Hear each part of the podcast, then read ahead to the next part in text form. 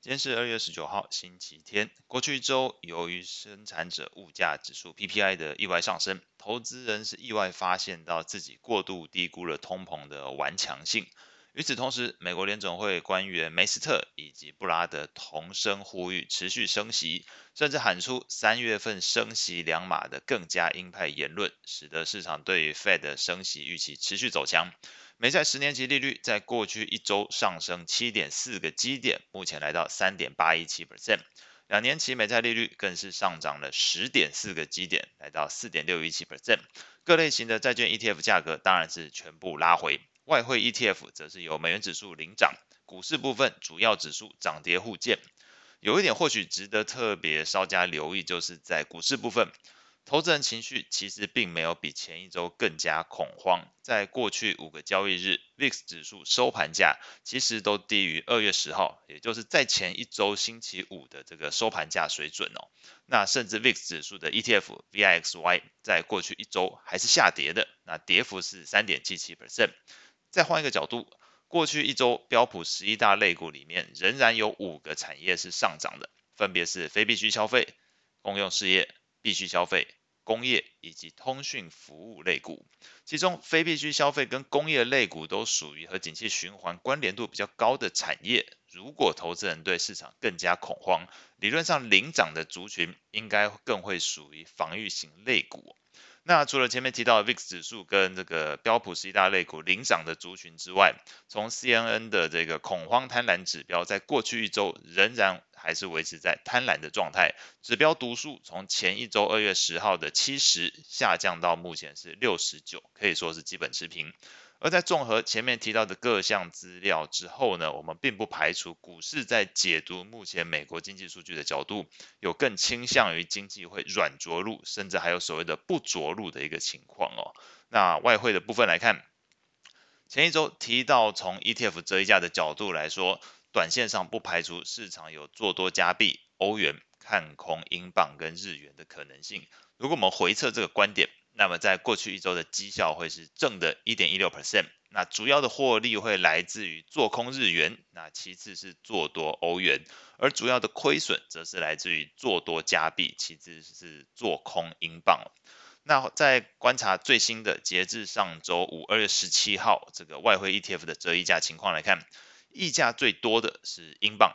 澳币。跟这个欧元是照顺序来讲的，就是英镑最多，澳币次之，接下来是欧元，而溢价最少的是美元指数，其次是日元哦。那观察到，其实我们平常有在看这些外汇 ETF 哦，他们在这个二月十七号这一天，目前来看都是呈现溢价的一个状态。那我们只是照这个溢价的大小去排。那我们从这个顺势而为的角度来看，并不排除市场目前可能对于这个短线上来说，英镑。澳币、欧元有偏多的一个观点，而美元指数 ETF 也是溢价的一个状态哦。那日元当然也是，所以我们只能推测，目前市场对于这个美元指数跟日元可能是相对比较保守，所以就短线来说，可能英镑、澳币、欧元会相对偏强的一个可能性是比较高。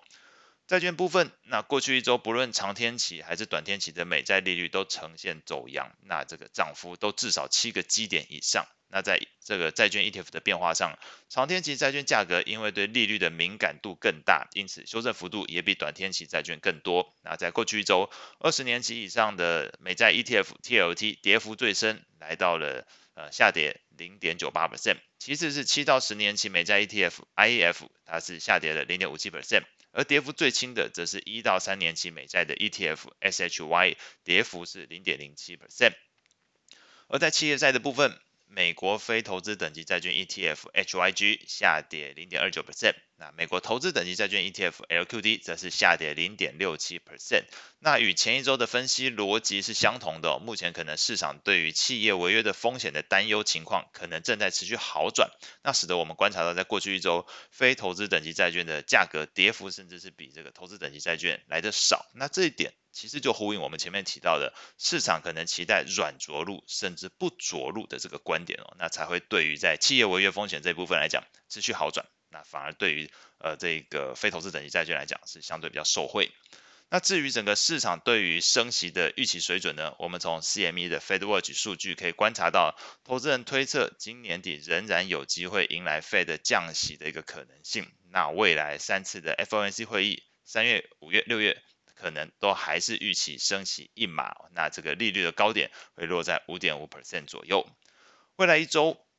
外汇市场的焦点会放在礼拜二，二月二十一号的美国跟欧元区 market 制造业 PMI 的一个表现，以及加拿大一月份的 CPI 数据公布。接下来到礼拜三，二月二十二号，则是有这个纽西兰的利率会议，以及德国会公布 CPI 数据的表现。那如果这些数据来说，欧洲的 PMI 表现不佳。同时，加拿大跟德国的通膨增速低于市场预期，那我们不排除整个市场会回归到这个 Fed 升息的预期相对强劲的一个观点哦。因为其他国家如果呈现的，特别是欧洲国家，还有这个加拿大部分。增速、通膨增速都放缓，低于市场预期，那等于是加强了目前投资人对于美国通膨居高不下的一个问题。那当然就是强化了整个升息的观点。那如果这个状态再叠加上欧洲的 PMI 不好，表示你这个经济体质目前没有起来。但是美国的状况是可能经济增速。相对来讲还显得比较强劲，通膨还比较高，那就有可能会强化整个市场认为 Fed 有胆子去做，有这个底气有去做升息的一个预期，